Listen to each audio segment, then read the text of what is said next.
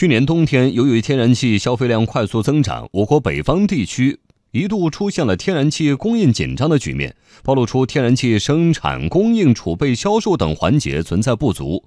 为了避免气荒问题的再出现，国家发改委、国家能源局正在加快推进天然气产供储销体系建设。昨天，国家发改委提出了明确的量化储气指标。详细情况，来听央广经济之声记者夏青的报道。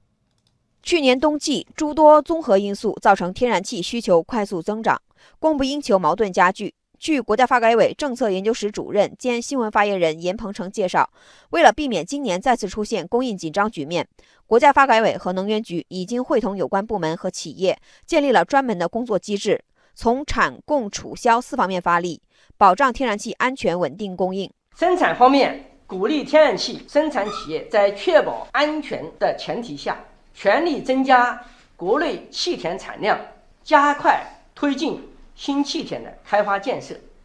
供应方面，支持相关企业与资源国加大协调力度，稳定增加天然气进口。储气方面，我们加快办理项目核准和建设手续，具备条件的项目，年内将全部开工建设。今年供暖季前，储气能力。有望超过一百六十亿立方米。销售方面，今年我们大力推行共用气合同全覆盖，指导地方和企业全面签订履行共用气合同。实际上，在产供储销中，储气是目前天然气发展中的短板。国家能源局石油天然气司司长刘德顺透露的数据也证明了这一点。按照储气意见的要求，供气企业、地方政府和承燃的企业。储气指标如果全部达标，合计需要形成的储气能力要达到全国的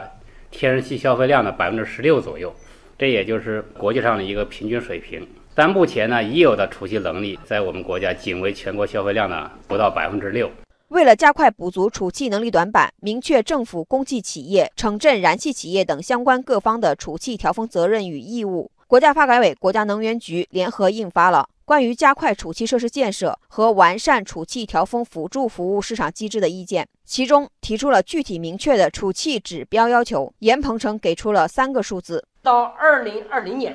供气企业要拥有不低于其合同年销售量百分之十的储气能力；城镇燃气企业要形成不低于其年用气量百分之五的储气能力；县级以上地方人民政府至少形成。不低于保障本行政区域日均三天需求量的储气能力。需要强调的是，以上各方的储气指标不得重复计算。不仅如此，在昨天的发布会上，刘德顺还透露了在储气建设方面的最终目标：建立以地下储气库和沿海的 LNG 接收站的储气为主，重点地区内陆集约规模化的 LNG 储罐应急为辅，还有气田调峰、可重担的供应。还有可替代能源及其他的调节手段为补充，还有管网互联互通为支撑的多层次的储气调峰体系的。国家发改委经济运行调节局局长赵晨新说，今年供暖季前，地方和企业都有一批储气设施会投用，还有一批在抓紧规划建设，这都将会加快弥补储气能力不足的短板。